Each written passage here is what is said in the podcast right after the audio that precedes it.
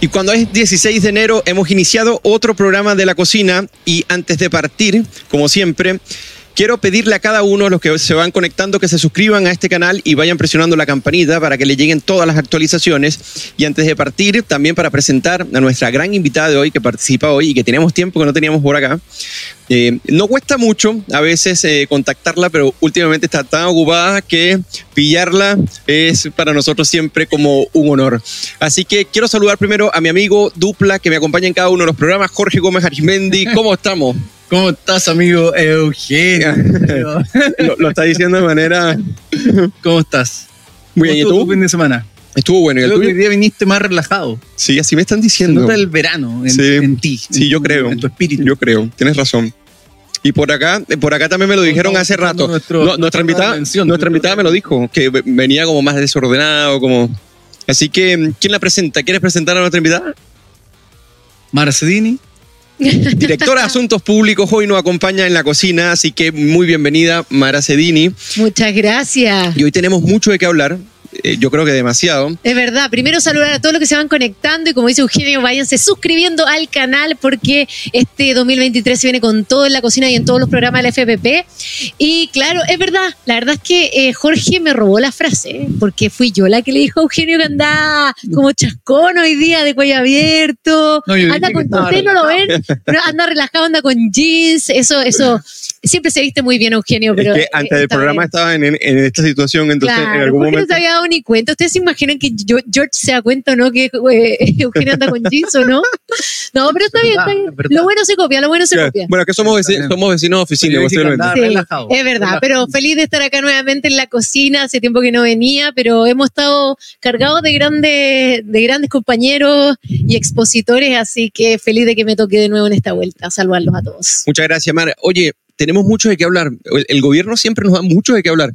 No recuerdo algún momento en la cocina que hemos estado como relajados, un poco diciendo, mira, No, cu- nunca. cuesta hablar cosas, escudriñar un poco en la prensa, rebuscar algunos temas. Quizás cuando teníamos la, el- la Convención Constitucional, pero porque era el mismo tema consecutivo, pero ahora es tan diverso el tema. Este gobierno no se cansa de dar jugo, así que ahí lo vamos a ir desarrollando. Pero Ahora, antes de Sí. entrar en los temas, hay que hacer salud, que siempre hacemos con todos nuestros invitados. Y nuestros Y para nuestros eh, buenos comensales. buenos comensales, ¿cierto? Así que un Mira, saludo a nuestros buenos comensales, un saludo Salud. hoy día a nuestra invitada y un saludo a todos los que están en casa también. Ojalá estén disfrutando algo, algo fresco o un buen vino ahí también. Así es. Así que, bueno, vamos a partir y partimos, eh, Mara y Jorge, eh, con un dato que a mí me parece de suma relevancia. Últimamente las encuestas están midiendo un poco cuáles son las reacciones a, eh, las acciones del gobierno que pasan entre lo, desordenado y desprolijo a lo patético incluso. Entonces, eh, resulta que el 72% de la ciudadanía rechaza los indultos.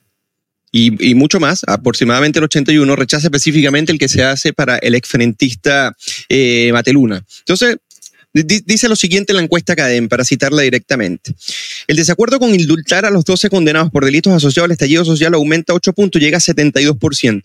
Mientras que en el caso de Jorge Mateluna, exactamente, sube 7 puntos llega a 81%. Y además, el 72% piensa que hay que revocar el indulto del exfrentista y solo el 17% cree que hay que mantener eh, lo- los condenados por el estallido.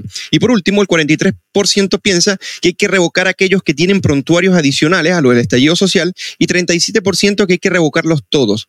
Eh, esto es bastante llamativo porque cuando se hace esto, que se hace a fin de año, cuando se piensa que la gente no iba a poder eh, darse cuenta, que en cierta medida un paquete de, medidas medio solapadas para poder ayudar a las familias que se ven más afectadas por la inflación iba precisamente a tapar un poco esto, resulta que llega un rechazo transversal a la ciudadanía con un gobierno que dice que gobierna para todos los chilenos, pero pareciera que, gobierna, que gobernara para la eh, facción más extremista de su, de su coalición. Mara, ¿qué opinas tú? ¿Qué lectura tú le das a estos datos?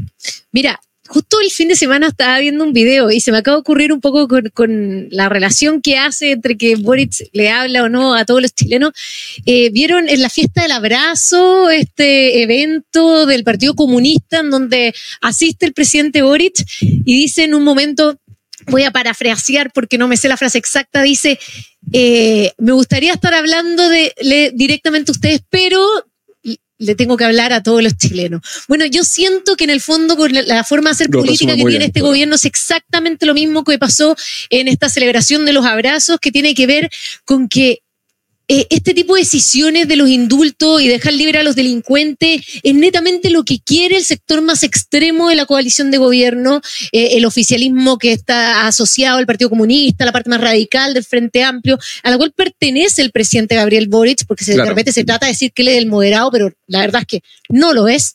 Y, y en el fondo todas estas acciones que se realizan finalmente son para ellos, son para ese sector. Él le quiere hablar, pero como tiene que hablar eh, eh, para todos los chilenos, no le resulta, porque ese grupito no es todos los chilenos. Todos los chilenos le están diciendo que no quieren estos indultos, no quieren más delincuencia, no quieren más violencia, y este tipo de señales dicen absolutamente eso. Entonces, yo creo que es eso, el presidente no está gobernando para todo el país, sino que para un sector muy específico de su coalición, que es la más extrema. Y la, desa- la desaprobación de Gabriel Boric se mantiene en 70% y su aprobación baja, se, mantiene en 25%. Parece un gobierno ahogado en su propia mediocridad, precisamente para ejercer el gobierno. Y por otro lado, por mostrar esa, esa cara del Boric de primera vuelta que abordamos en el programa anterior. ¿Cómo ves tú esto? A ver, yo me haría la pregunta que creo que queda en el aire, que tiene que ver con cuánto de este porcentaje que hoy día se opone a los indultos votó por el actual presidente Gabriel Boric. ¿Cuánto corresponde? Si hay una relación entre ese 70% que rechaza indultos y si de ese 70% podemos extraer un número importante de votantes de Boric. Porque de alguna forma aquí no hay que hacerse tampoco el, el inocente en términos estrictos de que el presidente Gabriel Boric, parte de su propuesta, parte de su propaganda para ser presidente era indultar a los presos de la revuelta, a los presos políticos, una serie de cosas que se enarbolaron donde bastante, eh, durante bastante tiempo. Y por lo tanto yo creo que ahí hay que hacerse la pregunta, es bueno que la ciudadanía de alguna forma cambie de opinión, pero también hay una cuota de responsabilidad de los propios ciudadanos al elegir a un presidente que promovía este tipo de cosas. Que además yo concuerdo con Mara en que acá detrás hay un discurso que es permanente desde el punto de vista de, llamémoslo así, a de dignidad, que tiene que ver con que el delincuente, el saqueador, el vándalo es una víctima del sistema. Y yo creo que el presidente Gabriel Boric y esa coalición que hoy día nos gobierna no han cambiado en esa percepción. Ellos siguen creyendo que un delincuente es una víctima del sistema. Y el problema de esto es que en la borrachera octubrista se asumió que las víctimas estaban actuando contra el sistema, ¿cierto? Saqueando el negocio, saqueando aquí, destruyendo allá. Pero en términos estrictos lo que ocurre, y ahí yo creo que la ciudadanía se empieza a dar cuenta, es que lo que se asumía como un ataque al sistema, en el fondo era un ataque contra otras personas. O sea, que te saqueen el negocio no es un ataque al sistema, es, es un ataque contra una persona. Y a mi parecer, el presidente Gabriel Boric fue un responsable de esa borrachera. Porque él, no nos olvidemos, yo lo he dicho en todos los programas, él validó las barricadas y habría que ser muy estúpido, digámoslo así, de presumir que quien hace una barricada lo hace llevando las cosas de su propia casa. Lo que hacen es sacar las cosas de un, un negocio, de una propiedad privada, de una propiedad pública y por lo tanto aquí eh, es bueno que la ciudadanía empiece a darse cuenta que alimentar los voladeros de luces de gobernantes irresponsables o de candidatos irresponsables tiene costos en el mediano y en el largo plazo. Y yo creo que en Chile estamos pagando esos costos. Así es. Oye, ya Jorge empezó a enojarse. Eso significa que vamos a tener un excelente jugo por parte de Jorge. Sí, oye, desde el plato de entrada. y a mí me llama mucho la atención lo que dice Jorge en términos de los números, porque consideram, si consideramos la, la aprobación que tiene el gobierno hoy día, o el presidente Boric, que está alrededor del 25%, y vemos que hay un 70% que cree que eh, hay que eh, revocar los indultos todavía, y el presidente Gabriel Boric en la primera vuelta, siendo honestamente él, con su verdadera propuesta de gobierno en primera vuelta, sacó un 25%. Claro. Entonces, estamos con un 25% de la población que todavía tiene el octubrismo metido en la cabeza. Y, Exacto. y- y está ahí, y está ahí un poquito Y no es estable. menor, claro. Y, y el tema es qué le pasó a- al, al otro margen que terminó votando por el 55% que eh, sacó el presidente Boric, que no se compró el Boric de primera vuelta, pero sí se compró el de segunda vuelta. O sea, ¿a, a cuántos discursos más o menos estamos cayendo eh, Es que yo creo que ahí, Mara, por estas campañas populistas y de voltereta. hay lo que uno podría llamar el efecto de la borrachera. Yo creo que en el contexto, si, si nosotros nos situamos en octubre del 2019, noviembre del 2019, diciembre del 2019, yo creo que gran parte de la sociedad chilena entró en una dinámica de una borrachera autodestructiva. Porque al final la gente aplaudía en las primeras líneas, le creyó las mentiras al pelado Bade, eh, se aplaudía una serie de cuestiones que hoy día, y que bueno que hoy día ¿Recuerdas el- ocurra. el- en el ex congreso cuando pasó la primera línea? en- Claro, y se les aplaudía. Y, y- y- y- y- y hubo políticos que inventaron muchas cosas. Eh, por ejemplo, Beatriz Sánchez inventó que había un centro de tortura en Baquedano. Y la, prensa, también y, la, y la prensa no cuestionó eso de manera fehaciente, sino que más bien todos se sumaron a esa retórica. Entonces yo creo que hoy día, al igual que como ocurre cuando uno se desmadra en el carrete, la sociedad chilena hoy día está sufriendo la resaca de esa borrachera autodestructiva. Y yo creo que Mansa caña, decís tú. es, es tremenda caña. Es tremenda caña, porque yo creo que en medio de la borrachera caña, votaron por Boric también. Entonces, caña de vino barato, de pisco malo, pésima, claro. pésima caña. exacto. Oye, eh, por acá nos saludan nuestros buenos comensales. Cassandra dice hola a todos. Digan lo que quieran de este gobierno, pero no se ha tomado una sola semana de descanso en, en su infinito dar jugo. Muy buena. Y por aquí, Francisco Javier, que siempre se conecta con venta. Hola, Eugenio, Jorge y. De vuelta a casa escuchándolo y viéndolos. Por edad no puede participar en una actividad de la FPP Valparaíso con Mara, pero ya harán actividades subparenta. Por ahí se vienen unos cursos eh, abiertos, Javier. Gra- gracias por la, por la apreciación. Se vienen muchos cursos este año, así que ahí lo vamos a estar convocando y pre- precisamente pu- publicitándolos por acá, por este mismo canal. Esther, Esther Arias también nos saludas. Eh, buenas tardes, gracias por el programa. Y por acá, Zombie Asintomático dice Mansa Caña. Sí, yo eh, estamos muy de acuerdo y ahora vamos a pasar al segundo punto porque quería tratar este tema del rechazo profundo que hay con respecto a los indultos, de este cambio de opinión que, que ocurre precisamente porque en algún momento había una efervescencia precisamente que apuntaba hacia ellos y más cuando estaba la discusión eh, parlamentaria que posiblemente iba a aprobar la ley de indulto, o sea, estuvimos a puertas de ello. ¿no? Entonces, esto se cruza y, y la, y la mayor molestia, incluso que pasa, por ejemplo, con la mesa de seguridad, es que esto se cruza precisamente cuando hay unos índices eh, delictivos y de crimen inusitados en Chile.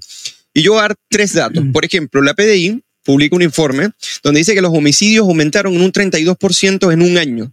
Es decir, 960 personas fueron asesinadas en el 2022. ¿Ok? Esto con respecto al 2021.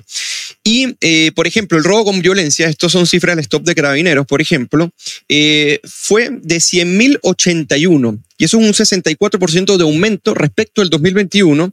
Y otra cifra que, eh, que hemos visto muchísimo, que es el robo violento de vehículo, eh, fueron 12.608 y en el 2022 y aumentó un 101% respecto al 2021. Mm. Estas son cifras gravísimas porque, por un lado, tenemos a un, a un presidente que eh, indulta a un, conjunto de delincuentes que tienen prontuarios que precisamente se cruzan algunos con este tipo de delitos y que son eh, y que son varios, o sea, no es uno o dos y que no necesariamente se hacen en el contexto de lo que llaman el estallido. Eso por un lado, pero por otro lado, a mí me gustaría eh, tratar este tema porque ¿qué es lo primero que le dice la oposición a, a Boric? ¿Cómo indultas a delincuentes del estallido cuando tenemos una crisis de seguridad, pero por otro lado dices tenemos que sentarnos en esta mesa de seguridad para llegar a consenso? Y de paso se queja y le reclama precisamente este sector de la centroderecha y la derecha porque se levanta de la mesa. Entonces, es como un presidente que no se le puede decir nada. Es como un niño que se pone malcriado cuando intentan refutarlo en algo porque él piensa que al tener el poder del, del, del Ejecutivo puede hacer lo que quiera. Incluso pasó con respecto a casi que saltarse ciertas atribuciones en el momento que opina, claro está, eh, de lo que es el Poder Judicial para poder decir si una causa fue justa o no y lo que él aseguraba por convicción. Entonces, ¿cómo lo ven ustedes? Porque a mí me parece que esto es gravísimo. Tiene, tenemos una crisis de inseguridad y de crimen enorme. Tenemos una, una ciudadanía que rechaza los indultos, pero tenemos a un presidente que precisamente gobierna Guasagalsi. A ver, yo creo que hay dos cosas que son clave en esto. Y vuelvo al, al punto de la borrachera. Yo creo el, el- y voy a tratar de instalar la idea de que Chile Mira, vivió mira, una borrachera Mira, grave. está mu- está muy vinculado Jorge Gómez con el alcohol. todo en, embriagado. Sí. No, no, yo uso- Todas sus referencias de cosas que conoce. No. Eso, es- Eh, eso- es muy bueno. Los voy a, los voy a, Técnicas no, corales. me, me voy a burlar de ustedes. Porque mi alusión a la borrachera tiene que ver con Platón y un diálogo donde Platón habla de los malos coperos Sí. que sirven mal la libertad y que producen una borrachera en, la- en las polis. Y cuando la, la libertad es mal servida por malos coperos, eh, Platón da a entender que la democracia degenera en cualquier... Viene la desmesura. Y eso es lo que ocurrió en Sí. Chile. Cuando refiero a, a la borrachera es la desmesura que se vive. Así es. No a mi, a mi gusto por el buen vino. Eso, pero eso es buena caña. No como la, la Depende, turista. que- depende del caña. Pero, Pero Jorge. ¿eres, eres, eres bueno para el vino o no eres bueno para el vino? Con- Confiesa acá a mí frente a, me todos. gusta, yo creo que disfrutar un buen vino y una buena conversación es clave en la vida. Y para el verano, ¿qué, re- qué le recomiendan? Aparte hay un libro de Roger Scruton que se llama Bebo, luego existo. Así que si alguien lo quiere leer, lea. Mira, muy bueno, lo voy a leer, no lo he leído. Vuelvo al punto. Fíjense, por ejemplo, en el contexto de esta desmesura se planteaba abiertamente refundar carabineros, lo que implicaba en el fondo no una reforma, sino eliminar la actual estructura policial y, e instalar otra. Por suerte, por suerte, eso no prosperó.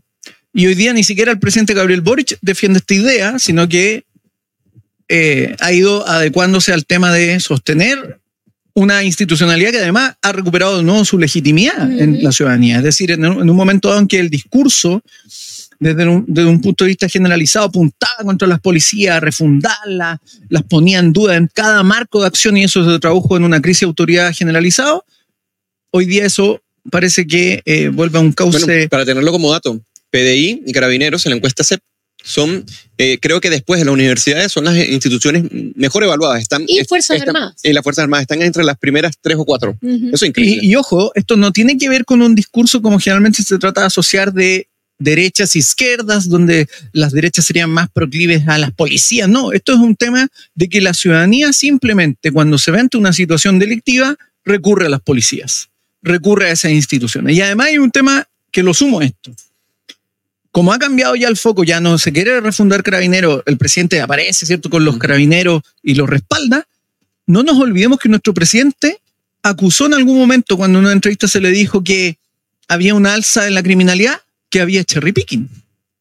No hagas cherry picking, le dice a la periodista, ¿cierto? Pero resulta que hoy día Gabriel Boric no podría decirle a la PDI que está haciendo cherry picking. Es un, un- un hecho que nosotros estamos visualizando, Es que es no solo a través de la prensa, sino que a través de los datos que tiene Fiscalía, que tienen las policías, no solo de un aumento de la criminalidad, sino que yo me atrevería a decir de un recrudecimiento del tipo de delito, porque esto es un tema que lo hemos hablado en otras ocasiones, que tiene que ver con que, perdón, pero así la frecuencia del sicariato en Chile no era vista. Sí. Hay cosas El sicariato era un tipo de delito muy eh, particular, muy esporádico, no con la frecuencia que hoy día se ve. Eh, los asaltos a mano armada también eran situaciones que ocurrían, pero no con la frecuencia y la brutalidad Claro que hoy día Chile era ocurre. un Es país decir, muy seguro, muy, muy entonces, acá hay un tema que la autoridad actual está desafiada, pero yo creo que la clase política en general, porque finalmente se, ha- se está discutiendo mucho sobre el tema de cuáles son los niveles, si comparativamente son los mismos a lo que había antes de la pandemia, porque durante la pandemia efectivamente hubo un aumento, pero yo creo que la postura con, autocondescendiente de decir, mira, en realidad no estamos peor que antes o estamos igual que antes, eh, yo creo que es miope frente a, a una serie de problemas Sí. que hay que darle un punto al gobierno. Ha levantado un discurso público abierto contra el crimen organizado. Yo creo que eso sí es verdad desde el punto de vista actual y que el gobierno anterior brilló por su ausencia en términos estrictos, más voladero de luces y Claro. comandos, jungla y parafernalia, pero nunca hicieron nada concreto. Yo creo que sí, este gobierno ha hecho algo de eso, pero falta. Y yo creo que falta también que la propia clase, clase política en su conjunto tome este tema como una causa transversal, porque finalmente yo creo que ningún chileno quiere que Chile termine siendo un país más del barrio, ¿cierto? Con altas tasas de homicidio, con altas tasas de criminalidad, porque ¿para qué estamos con Claro. cosas? En las estadísticas estábamos dentro de los países más seguros eh, De de, la maneras. región. Oye, por acá nos siguen saludando. Eh, por acá eh, Héctor Dusek dice, bueno, Boric no se va a dar cuenta eh, él es un eh, que es ser un buen presidente, que se olvide que aún está en la universidad. Así, por ejemplo, y por acá, mira lo que le comentan a Mara Sedini. Acabo de perder el comentario, pero el comentario sé que te va a gustar porque por acá dijeron que era su amor platónico, Mara. Ah, Así A que... propósito, Platón. A propósito de Platón, de exactamente. Eh, y bueno, vamos a pasar, ya finalizando este plato de entrada. Espérate, pero es que a mí me quedo, no, no, no puedo opinar sobre este tema, que Jorge dio varios puntos interesantes. ¿Me dais un minuto? Sí, te doy un minuto. Que pusiste un punto importante que tiene que ver con las características del presidente Boric, que yo creo que tienen que ver sí con esta inmadurez, este comportamiento cabros chicos, pero también como su falta de gobernabilidad.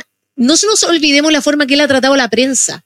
O sea, acuérdense Sí, durante eh, la campaña cuando un periodista le hizo una pregunta con respecto a un test de COVID que se hizo y una fecha que él estuvo fuera de ¿Cómo una cuarentena, cómo le levantó el dedo y cómo le dijo eso no se hace, se bajó el escenario a increpar al periodista. Después, acuérdense cuando una periodista le dijo, oye, eh, hay un pro- se dice que dentro de su gabinete hay diferencias de opinión. ¿Quién le dio esa información? ¿Y quién es de mi gabinete? O sea, increpó a la periodista en plena conferencia de prensa. Además, cuando le preguntaron la otra vez en el tema de los indultos, además de no responder y tirar un poema, no sé, salió de dónde, nada que ver, eh, le- dice, le dice al periodista, eh, ya dije y ya respondí lo que tenía que responder. O sea, Y lo atropellan. eh, la forma de tratar a la prensa es lo mismo que la forma de tratar a la gente, porque en el fondo quienes son encargados de llevarle la información a las personas, él lo increpa de esa forma, habla también del totalitarismo del presidente. Entonces, dejando al lado un poco esta personalidad, eh, no- también recordar, porque insisto, este, el recordar es bueno porque a la gente un poco se le olvida lo que va pasando. El hecho de que eh, cuando él estaba en campaña hablara de la migración desregularizada, como son todos bienvenidos en este país, así que voten por mí porque acá son todos bienvenidos, acusar al del frente por tratar de poner algún sistema eh, que nos protegiera de la migración, eh, no defendió a carabineros, estuvo en contra de todas la- la- las leyes contra roba madera, contra eh, eh, la antibarricada, eh, contra el estado de excepción. Entonces, eh, él provocó un clima en donde los delincuentes dicen, si sale Boric, la tengo gratis. Va, va a defender a todos los, a los, a los presos políticos, los va a indultar, eh, va a refundar carabineros y además sale la constitución. No hay nadie que defienda. O sea, tengo campo libre para hacer lo que quiera. Lo dijo. Sus declaraciones y los políticos tienen que hacerse responsables de este tipo de cosas. Y yo comparto con Jorge lo que tiene que ver con el crimen organizado, pero aquí tengo, yo voy a plantar una semillita de duda. Efectivamente, le han dado, le han dado con palabras nomás el tema del crimen organizado, pero a mí me da la sensación de que han utilizado en exceso este término para no entrar a discutir terrorismo. No, pero también para no hacerse cargo de la crisis sistémica del crimen que Pero- no necesariamente pero, pero son de bandas. dijeron que en la Araucanía había Claro. sí hay crimen organizado, pero no quisieron decir que hay terrorismo. No, Entonces. Fue yo una- creo, un eufemismo, eh, sí. lo obvio. usan un poco para protegerse No, y, además que está todo, todavía este, eh, navegando por allí lo que es violencia rural, entonces eso, es lo que, eso lo mezclan realmente con actos terroristas. Mira, por acá, Esther nos saluda y fue Rodrigo Delgado que dijo saludos de Concepción, la madre es mi amor platónico, por acá dice. Lilian Hermosilla dice "Ex- excelente programa, saludos desde Suecia, muchos saludos. Eh, Rodrigo Lilian, Delgado, así que- muchos saludos, Lilian, y vamos a pasar ahora en este minuto al plato de fondo para cambiar un poco el tema, porque es un tema también relevante e importante. eh, en este momento tenemos a 226 personas conectadas, los 226 buenos comensales que nos acompañan hoy día. Eh, vamos con el, debate que se está generando, Mara y Jorge, respecto a lo que va a hacer los expertos. ¿Por qué? Porque vienen las elecciones en febrero. eh, O sea, vienen las inscripciones hasta, hasta febrero, luego vienen las elecciones en marzo, y este tema constituyente no va a parar. Incluso ya se articuló, ya tiene una forma, ya tiene una estructura. Y en, en, aras de lo que dice el presidente Lagos, a mí me gustaría preguntarle a ustedes, porque en una entrevista que le hacen para la tercera, eh, para el domingo, él comenta que ojalá respecto a los expertos no coloquen un conjunto de cuates, eh, amigos, eh, cercanos al poder, que son más jefes de gabinetes y operadores políticos que cualquier otra cosa, y que terminen por quitarle legitimidad a lo que, a lo que podía ser un buen debate constitucional donde se coloquen eh, expertos. Eh, como está nuestra política hoy en día, corporativizada, en cierta medida elitizada, que, que en cierta medida también no, no han sabido dar lectura de lo que ocurrió no solamente con, con el estallido, sino también qué ocurrió el 4 de septiembre. ¿Qué podemos opinar sobre esto? Porque a mí me parece que esto es un tema muy relevante. Estamos eh, en donde los partidos políticos eligen, según su representación proporcional y fuerza dentro del Congreso, cuáles van a ser los expertos eh, que, que- que van a estar en, la- en- en el Consejo Constitucional, estos 24 expertos. ¿Tú tienes buenos augurios con respecto a esto? ¿Tú tienes tus dudas? Vamos a comentar acá un poco, a compartirlo con nuestros buenos comensales. Pero antes, el que no esté suscrito, suscríbase al canal y recuerden, por favor, darle a la campanita para que le llegue todas las actualizaciones y recordarles que estamos con nuestra directora de Asuntos Públicos de la Fundación, Mara Cedini, que nos acompaña hoy día y la vamos a tener más seguido, ya verán. Así que Ya están comencemos. aburridos de verme, me ven en todas las publicaciones ya. Es verdad, es verdad. Jorge, ¿cómo lo ves? ¿Tienes buenos augurios? A ver, ¿Cómo- yo creo que el expresidente Ricardo Lagos en esto hace una advertencia que me parece que proviene de alguien que eventualmente ya no está supeditado a las lógicas político-partidarias. Es el presidente Lagos ya es una figura que por sí sola se, se sostiene y además yo creo que él tiene ya la perspectiva del tiempo en esto. Entonces, lo que está advirtiendo acá el presidente Ricardo Lagos es algo que eventualmente a mí me parece que la clase política no ha asumido, a pesar de que han dicho que lo asumen, pero no lo han asumido, que tiene que ver con que la clase política, en parte, tiene una alta cuota de responsabilidad respecto a la crisis suscitada en octubre y que es una crisis que se sigue arrastrando, que tiene que ver con una crisis de autoridad, con una crisis de representatividad, con una crisis que tiene que ver con eh, una desafección política notoria en varios aspectos. En los últimos tiempos, meses me refiero, han salido o ha habido fuga de militantes en, en diversos partidos.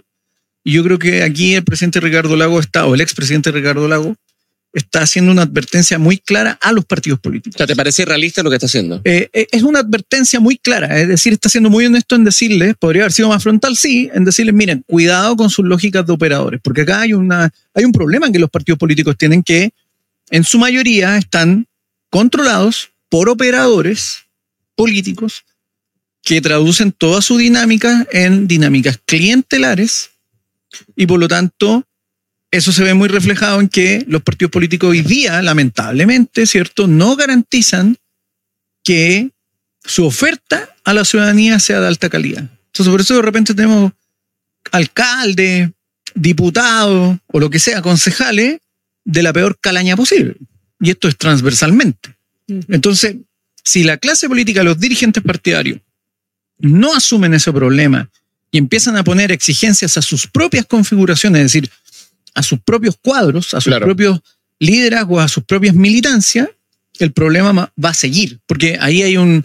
Eh, y eso es lo que yo creo que está advirtiendo Ricardo Lago en esto, porque claro, si van a poner como experto, voy a decirlo así para que se entienda, a un pinganilla cualquiera, que producto de sus relaciones clientelares está ahí, claramente el proceso constituyente se pone en riesgo nuevamente. Y ahí, y cierro para, que la Mara pueda opinar también, eh, hay un texto de Norberto Bobbio que él escribe a propósito de los 30 años de la, constitución italiana, en el contexto en, el que todos culpaban a la constitución italiana de todos los problemas en Italia. Y Bobbio sabiamente dice, oye, no podemos culpar a la constitución italiana, así como en el fútbol no podemos culpar a las reglas de que los jugadores sean malos. Si en Chile eh, los partidos políticos siguen eh, por relaciones clientelares, pituto y amiguismo metiendo a malos jugadores, obviamente que vamos a seguir siendo Nunca vamos a llegar a la, a la Libertadores. Con esto podemos concluir que Jorge no tiene un buen, una buena perspectiva de, lo que está ocurriendo.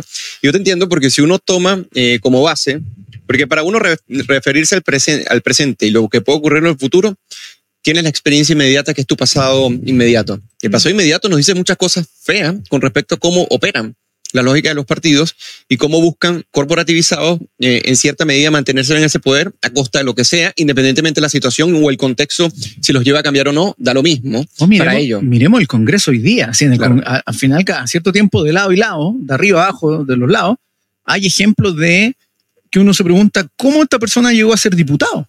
¿Cómo esa persona llegó a ser diputado? Porque una cosa es que, claro, obtenga votos, pero los partidos no solo tienen que garantizar gente que obtenga votos, también gente que sea idónea para los cargos a los cuales los Así es. Mara, ¿cómo lo ves tú? Uf, yo creo que todo este proceso hay que mirarlo eh, con, hay que mirarlo hasta con oreja. Okay. Eh, precisamente porque creo que eh, no podemos garantizar que este va a ser un buen proceso. Tampoco nos podemos negar a él. O sea, hay que, siento que tiene que ocurrir esta instancia, tiene que existir esta participación, pero podemos volver a caer en el mismo desastre de la vez anterior. A lo mejor no tan grande, pero eso no quiere decir que porque tenga más lineamiento este proceso va a ser eh, va a salir algo muchísimo mejor, algo bueno o de hecho algo mejor que la constitución actual que tenemos. Eso nada nos garantiza. Eh, ¿Qué veo yo en relación a lo que dice el, el, expresidente Lagos? Es que efectivamente yo creo que hay una advertencia de los partidos políticos, una advertencia bastante relevante que tiene que ver con en verdad tómense en serio el tema de los técnicos y no entremos de nuevo a los operadores políticos. Em, difícil, difícil. Difícil que los partidos no pongan gente muy alineada con, Claro. con sus ideas y su, y su ideología política.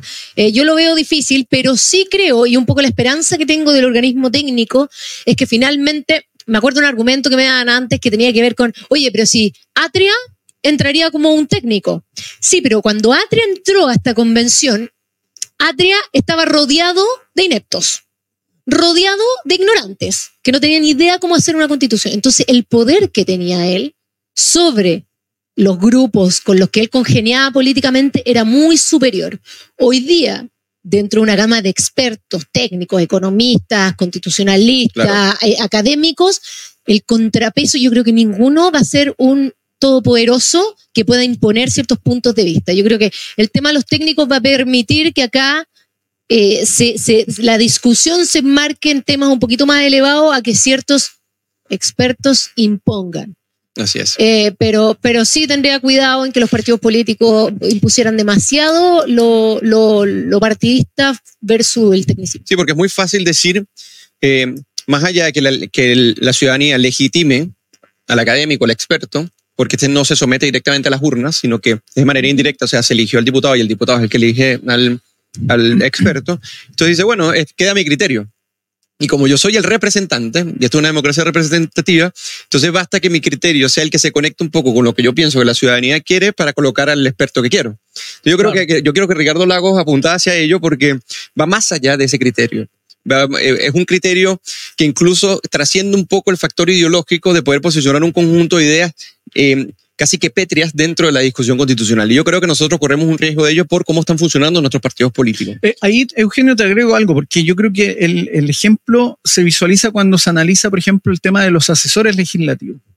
Claro, bueno. Porque yo creo que el problema no es que un partido ponga a un experto que es afín a su línea ideológica. Eso es evidente. Ese ¿qué va no a es el problema. El problema es que el partido, en función de una relación más bien clientelar o de amiguismo, porque al hablar de cuates habla de eso, Claro. Ricardo Lago, coloque a alguien como experto que en realidad no cumple con eso. Y, y uno lo ve eso, por ejemplo, en las asesorías legislativas en el Congreso. Es decir, varios, varias veces hemos visto que pasan por asesores parlamentarios personas que eventualmente no cumplen con los estándares mínimos para ser asesores parlamentarios. Y, Habl- Hablando de Atria, la hija siendo asesora también en la convención. Pues ahí Sí, todos claro. los cuates, todos los amigos, Pero hijos, punto. pero además, pero sin cumplir con, los, con lo mínimo. Es decir, Claro. Y ahí entra el problema que yo creo que acá Ricardo Lago lo esboza abiertamente, porque acá además implica no solo una legislación ordinaria, sino que la elaboración de una constitución. Y por lo tanto, los partidos deberían tener la mayor seriedad posible en nombrar a sus expertos, cumpliendo con el estándar de que sean Así es. efectivamente expertos. Porque además de eso, vamos a suponer que cumplas con los requisitos académicos y todo ello. Lo que mencionaba Ricardo Lagos es también que eh, hay que tener experiencia un poco. Entonces, o sea, hay que tener un poco de experiencia para poder conectar lo que es lo etéreo, un poco de, de- de estas, eh, de, de estos salones de clase, Claro. que teóricamente eh, puede ser muy, muy profuso la, la actividad que se hace, pero por otro lado, ¿cuál es la conexión con la realidad? Porque uno puede tener en la mente diseñado cualquier cosa, pero ¿cuál es la coincidencia con la realidad? Y también lo vemos todos sobre- los días en el gobierno, si la Claro, mayoría claro, de Nicolás Grau, ministros, claro, como Nicolás- por ejemplo Nicolás Grau, nunca han Claro. estado ahí en la calle de la economía, pues han estado en los puros libros. Exactamente, y, pa- y pasa con Ahumada también. Bueno, eh, tenemos cada personaje que dando jugo que ya uno Claro. pierde la cuenta. Ahora pasemos a un segundo tema. Bueno, y Isquia que no tenía nada, de nada de interior. pues, Claro. No, nada. ya- no, y pensó que el Walmapu existía, en serio. Claro, Claro, sí, Y bueno, no, igual- y que Carabinero no dependía de ella. más encima, no. Bueno, No, entonces, si tienen para tienen el bronce. pa'l a- bronce. ahora eh, vamos a pasar pa- al último punto de este plato eh, de fondo, y es que eh, se viene un tema también duro, ¿no? En, temas, en términos coyunturales, que, es esta lucha entre las coaliciones que, está pasando lo interno, tanto de, de no tanto de Chile Vamos, pasa que Chile Vamos en cierta medida quiere ampliar su coalición y quizás llevarla hasta con Partido Republicano, pero ya se toma una determinación por parte del Partido Republicano y quizás el Partido de la Gente de que efectivamente no irían con Chile Vamos. Pero lo que está pasando dentro de la izquierda es bastante llamativo porque eh, cada día más eh, eh, esta coalición radical de Pro Dignidad está, está contribuyendo a dinamitar la confianza que tiene el socialismo democrático y por otro lado están apareciendo eh, nuevos actores, como por ejemplo amarillos y demócratas. A mí me gustaría preguntarles cómo ven ustedes este juego, estos nuevos escenarios en torno a lo que van a ser las elecciones, porque todos los sondeos y todos los estudios apuntan a que las organizaciones que hoy en día gobiernan y que se encuentran eh, detentando eh, el poder, desde el poder de la primera magistratura hasta el poder local, eh, están casi de último en los sondeos. Y de primero en los sondeos se encuentran más, más partidos y organizaciones de centro derecha. Entonces, me gustaría eh, disertar con ustedes un poco sobre estos escenarios. ¿Cómo lo ven ustedes? A ver, yo creo que lo que ocurre acá es que es un reflejo de la resaca. Y lo que pasa es que en un contexto de Nuevamente, borrachera- No, oye, no me puedo tomar ni el vino tranquila, así es que parezca la caña de nuevo. O sea, Claro, voy a tener que que- dejar de tomar vino como que me estás advirtiendo todo el rato que, que cuidado con la caña. Fíjense en el contexto de la borrachera, de la desmesura, la ciudadanía elige un presidente que promete indultos. E indultos generalizados, digámoslo así. En el proceso y con los efectos de el desgobierno, la crisis de autoridad, los mismos ciudadanos que apoyaron eso, de alguna forma empiezan a darse cuenta que eso no es beneficioso.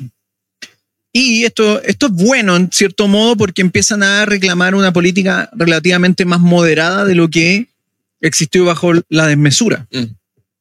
Eh, y de hecho los políticos chilenos deberían pegarse con una piedra en el pecho porque la historia lo que muestra es que cuando viene la desmesura surgen los tiranos, no la mesura. Entonces, en el fondo, lo que hoy día la ciudadanía está clamando son políticos responsables, políticos que además actúen como adultos y que tengan en consideración lo que van promoviendo. No que hagan voladero de luces y luego digan, bueno, me equivoqué y eso me hace más, más grandioso. Entonces, yo creo que eso es lo que está ocurriendo hoy día. La ciudadanía está reclamando una política más seria, más responsable y por eso obviamente estos grupos más extremos, más desmesurados, van perdiendo la impronta y van tomando su lugar eh, políticos más de fuste eventualmente o que han manifestado una postura más seria, más responsable y eso yo creo que es bueno Claro. porque ya no, tampoco la, la desmesura puede ser permanente.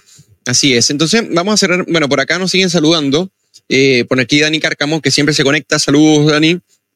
Eh, publicando aquí, aclarando quién es Mara. Ya se ve que te conocen, que estás en, en- en muchísimos de, de nuestros videos.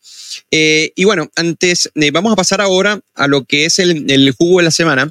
Y, pero yo quería cerrar este punto con respecto a lo que se está Pero, generando. pero la Mara no, no, Hoy en día sí, no planteó su... Le voy a, le voy a preguntar a Mara precisamente para, para cerrar el punto. Hay un dilema en la izquierda. Y es que esta izquierda, eh, esta centroizquierda, supuestamente el socialismo democrático, eh, está intentando sobrevivir frente al embate que significa prodignidad. Porque una cosa es que tengas a Carolina Toa, por ejemplo, o a Uliarte, pero eh, las determinaciones y lo que realmente tenga implicancia o, o una impronta real, como fue el tema de los indultos, es lo que realmente demuestra el, sentido del poder y cuántos funcionarios realmente tiene, quién empuja realmente por en- encauzar al presidente hacia los lados más extremos.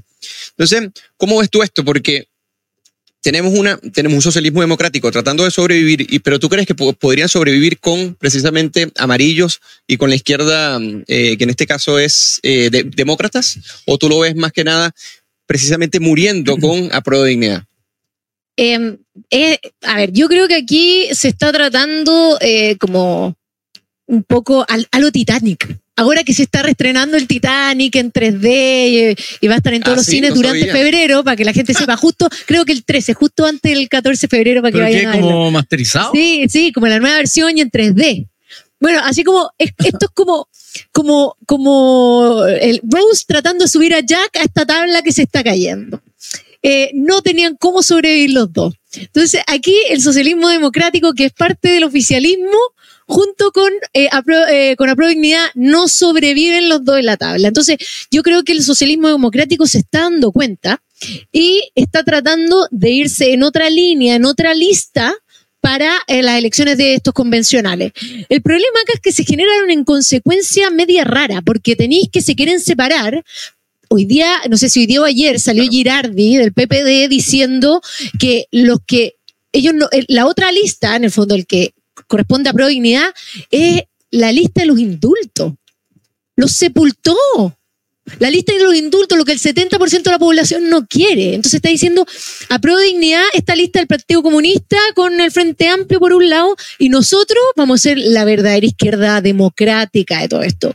Pero tratar de aliarse a demócratas y amarillos, que fueron unos estaban a favor del mamarracho este y los otros no. O sea, ya hay una división conceptual importantísima en términos constitucionales. Yo creo que esa unión sería muy poco fructífera, pero yo creo que se necesitan escaparse eh, del Frente Amplio. Pero, ¿cómo te escapas de tu propia coalición de gobierno? O sea, ¿cómo responde la TOA a los dichos de Girardi? Claro. Cuando ella está tratando de salvar al presidente Boric y son del mismo partido con Girardi. En el fondo, ¿cómo respondes tú a, a- a tú estar defendiendo a tu presidente mientras tu compañero partido dice, oye, no, esa es la coalición del indulto, los está sepultando? Entonces, yo veo este, esta, esta guerrilla inter- interna y digo, eh, realmente el socialismo democrático se está tratando de salvar de una forma u otra, pero insisto, está como arriba de la tablita, ¿se salva o no se salva? Así pero no se salvan los dos juntos. Y ahora vamos a pasar al, al jugo de la semana. Para quienes se están conectando y están conociendo apenas la cocina, en el jugo de la semana nosotros determinamos un poco quién entre la semana pasada o, o el mismo lunes dieron jugo. Así que me gustaría iniciar por tradición primero con Jorge Gómez y después vamos con nuestra invitada. Jorge, ¿cuál es tu jugo de hoy? Eh, Analía Uriarte es mi jugo de esta semana. Oh, ¿Y por qué eh, la coloco como un jugo esta semana?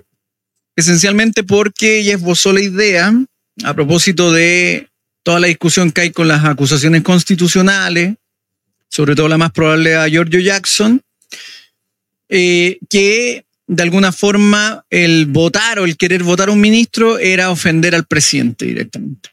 Y eso claramente no tiene asidero, porque en términos estrictos, primero, la facultad de la acusación constitucional existe, está disponible. La coalición del presidente la usó a destajo en distintos contextos, incluso en contextos muy complicados como era la pandemia. Se intentó hacer una acusación constitucional al propio presidente, ¿cierto? Se trató de hacer una acusación constitucional al ministro de Educación. Por lo tanto, ahora pretender anular ese mecanismo aduciendo a que eso ofendería al presidente no es propio de un régimen democrático.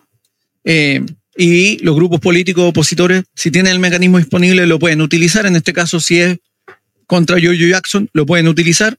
Es parte de sus facultades. Así que mi jugo esta semana es Analía Uriarte por pretender, no sé cómo decirlo, pero de alguna forma hacer que el presidente es como una especie de figura inmaculada cuando la propia coalición del presidente ayudó a horadar la figura presidencial en, en distintos flancos. Así que hoy día no pretendan elevar al presidente a sacrosanto ni pontificado.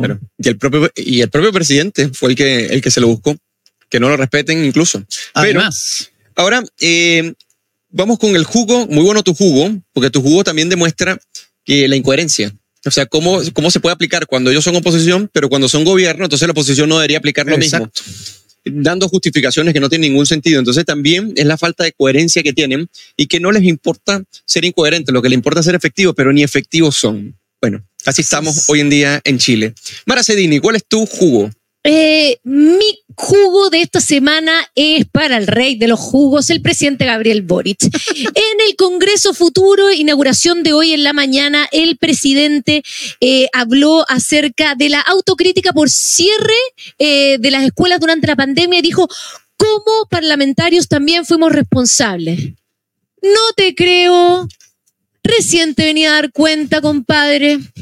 Reclamaron y estuvo con Isque Asiche diciendo que había que hacer un blackout, que teníamos que encerrarnos absolutamente todos, que el presidente y todos sus ministros eran unos asesinos porque los niños volvieran a clase. Acusación constitucional contra el ministro de Educación Figueroa para que, porque él trataba y trataba de que los niños volvieran a clase y no fueran perjudicados estuvieron en contra de todas las medidas que beneficiaban a los niños, tanto en su educación y en su salud mental.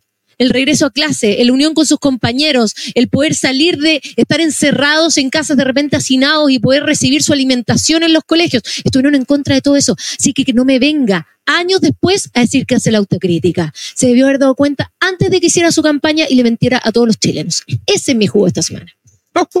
Qué gran jugo, Mara Cedini. Esta vez menos que yo. Sí, yo se creo, enojó, se enojó. yo creo que el, el enojo del inicio de Jorge te lo traspasó Sí, no, más que me hizo un pase gol ahí y con- lo multiplicaste por tres. Es impresionante. con la acusación constitucional. Así que muchas gracias, Mara Cedini. Ahora vengo yo con, con el jugo. Obviamente, después del jugo de Mara Cedini, es la misma persona, es el rey de los jugos, también Gabriel Boric. Porque, porque es impresionante cómo puede dar varios jugos y tan seguidos, a tal punto de que hoy en día en la cocina dos tenemos como jugo al presidente Boric. Fíjense que él comenta en la Junta de Vecinos, Vivienda y Barrio en la estación Mapocho el día sábado lo siguiente.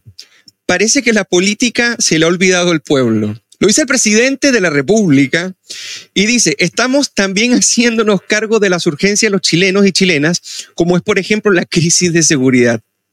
Y quiero llamar de nuevo a todas las fuerzas políticas a que se sienten de nuevo en la mesa porque necesitamos a todos los chilenas y chilenos detrás de eso. Me parece que esto es un jugo porque el presidente actúa con un cinismo que es inusitado y que además es sumamente irrespetuoso y vergonzoso para él mismo como figura, porque el decir que la política se alejó eh, del pueblo precisamente se aleja en el momento de que usted viendo que ya había un enorme rechazo con respecto a los indultos y que las personas rechazan la violencia y rechazan los saqueos y lo que ocurrió con, el octubrismo, se haya atrevido a hacer los indultos, pero después decir bueno, precisamente eh, la política se alejó del pueblo y él se coloca como una especie de espectador. Él no participa en ese alejamiento. Él no es responsable de ese alejamiento, pero además dice, tenemos un debate político que está centrado muy en la élite respecto de si la derecha se sube o se baja de la gente de seguridad. incluso para argumentar resulta ser engorzoso porque cuando la, otra contraparte se para de la mesa, se para de la mesa porque se siente precisamente traicionada en los principios que se estaban defendiendo y que llegaban a cerca de 79 consensos con respecto a lo que tenía que hacer la gente de seguridad. Y usted mismo contradijo en el momento que firman los indultos y de paso se excusa diciendo que no tenía los antecedentes necesarios, teniendo todo el poder del Estado para decirlo y recurre precisamente a eh, desvincular a la ministra de Justicia. Entonces, usted es un gran jugo y va a seguir siendo el rey de los jugos y me encanta que nosotros acá nos reseñemos. Mira. Oye, pero ¿sabes qué? Tremendo jugo que dio, que dio Eugenio, además también se enojó. Si ese Eugenio enojado, si Eugenio también se puede enojar. Ahí está, no, y ¿sabéis que mientras hablaba ahí, me acordé del alcalde Charp cuando tuiteó y dijo: el Estado nos ha abandonado. Oh, claro, alcalde de Valparaíso. no, si son, llegan al poder y el Estado es el que falla. No, si son, geniales. es muy Eso parece de lo, en el frente amplio de, este, de estos nuevos movimientos que están tan cerca al pueblo, pero cuando ellos son los que tienen que atender al pueblo, no están. Claro, y te recuerdas de, de, Fernando Atria cuando lo entrevistaban, ¿qué fue lo que pasó en la convención? Bueno, en la convención se comenzaron a comportar de una manera como si fuera un espectador. No, pero dijo, no, fue responsabilidad mía, lo dijo. El resultado del 4 de septiembre la constitución no, plebeya. No fue, no fue responsabilidad mía. Lo que dice Boric aquí es un ejemplo más de su, de su retórica tramposa. Porque acá lo que él está tratando de esbozar es la idea de que si no lo apoyan a él, no están apoyando al pueblo. Eso es lo que está apuntando Gabriel Boric con esto. Y, es un tema clave en esto, porque Juan Lins hablaba del problema del presidencialismo, la doble soberanía.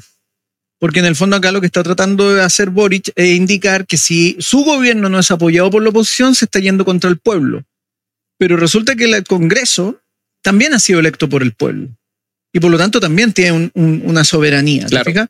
Entonces acá hay una trampa retórica muy instalada o que están tratando de instalar que tiene que ver, por ejemplo, con el acuerdo de seguridad. Es decir, si ustedes no me apoyan en, el acuerdo, ustedes están yendo contra los intereses del pueblo. Pero resulta que el presidente Gabriel Boric debería recordar que ha tomado una serie de medidas que efectivamente generan más problemas en el pueblo. Así es. Y además, él le habla solo a un pueblo, no al pueblo. Entonces... Mira lo que me comentaba eh, Mara y que aquí lo está comentando Luis Rocha. Mira lo que dice.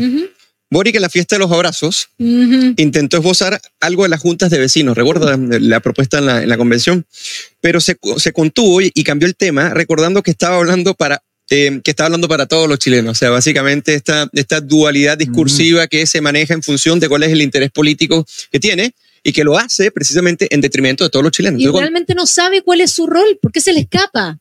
Tuvo que contenerse. Él, no, él, él, todavía no entiende su rol presidencial, todavía no lo entiende. Él sigue siendo un activista universitario en la calle, él está en la FEDS la mitad del tiempo. Entonces, mientras él no cambie ese switch, no entienda, es muy difícil que obtenga gobernabilidad. Presidente Gabriel Boric, como diría Iván Flores, no estamos en Kitsania.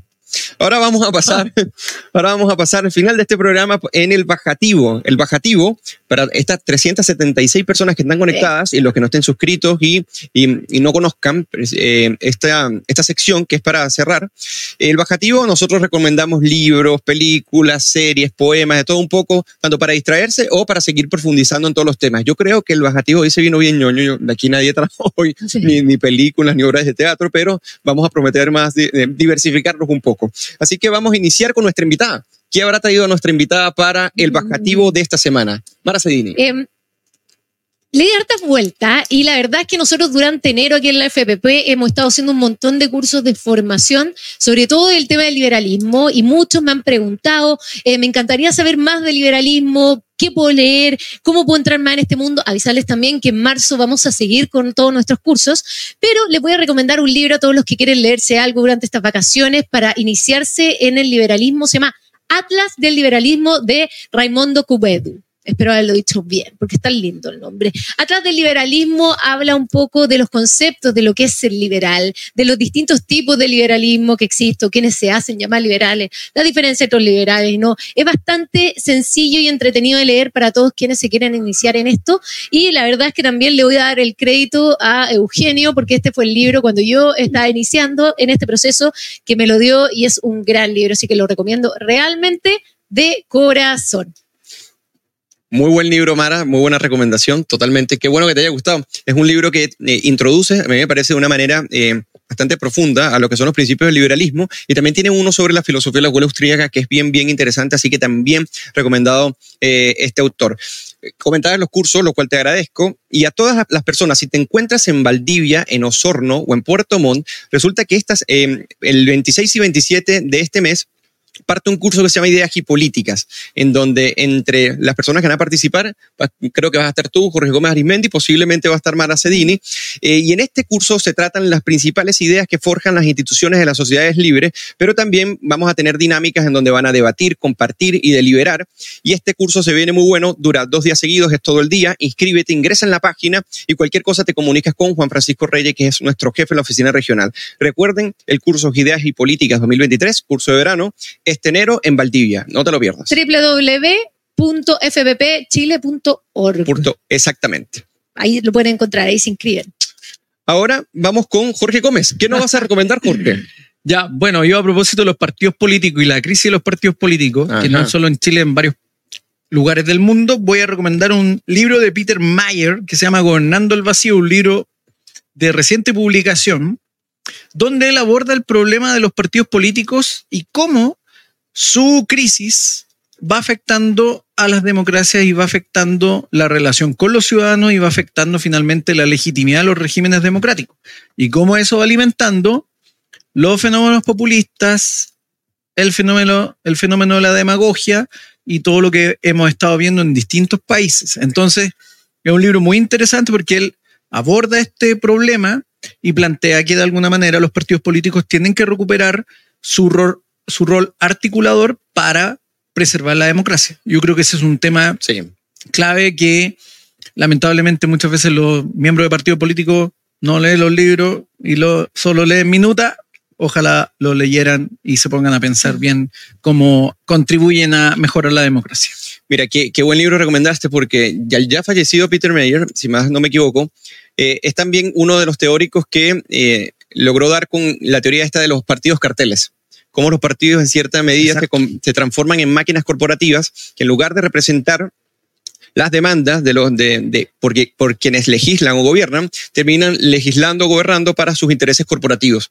Entonces llega un momento que la permanencia de la maquinaria partidista, que, que comienzan a hacerse una especie de feudos o como patrimonio los propios partidos políticos, comienza a ser muchísimo más importante que cualquier otra noción de ciudadanía. Entonces, esta, eh, si podríamos decir, esta eliminación de la animación de la liberación pública, de la legitimidad, todo esto se abandona en función de los intereses corporativos que defienden estos partidos. Así que ese libro eh, lo recomiendo porque es muy bueno. Sí, es un muy libro bueno. también que influyó Muy, muy mucho bueno. en mi formación. Así que ahora vengo yo a recomendar un libro. So, Quiero recomendar este libro del profesor español, que ojalá nos vea en algún momento en la cocina, César Martínez Messenger, que por cierto ha dado un par de charlas en nuestra academia.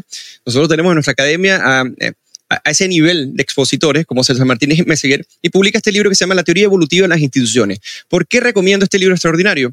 Porque estamos iniciando o partiendo nuevamente una discusión constitucional. Y aquí básicamente lo que hace es explicar que las instituciones no pueden cambiarse de discreción porque mentalmente creemos que podemos diseñar el mundo de manera perfecta.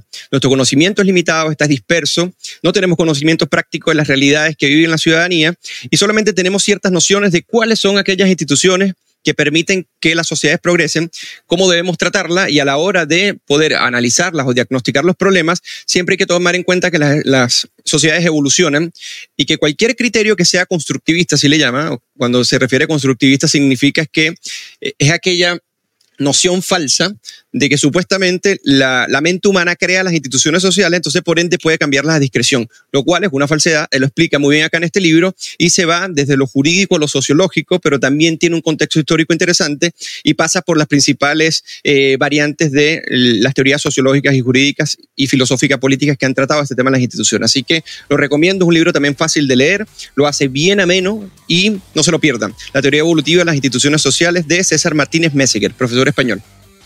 Así que con esto hemos finalizado, estimadísimos. Uf, se pasó volando. Pasó volando el tiempo del programa. Se pasó volando y quiero agradecer a Mar Cedini por acompañarnos hoy día en el programa. Eh, a Jorge Gómez Arismendi también y a todos nuestros buenos comensales que lunes a lunes nos acompañan, siempre comentan y que cada vez más están activos por acá. Nos están diciendo que por qué no eh, dar un espacio para el jugo de la semana de uno de nuestros buenos comensales, aunque sea una vez al mes que nos podríamos llevar buena sorpresa. Vamos a vamos a pensar. Lo vamos Podría a pensar. ser, ¿ah? Sí, como dice Jorge, lo vamos a pensar. Entonces, que, que tengan una muy buena semana y que sea hasta el próximo lunes. Chao, cuídense.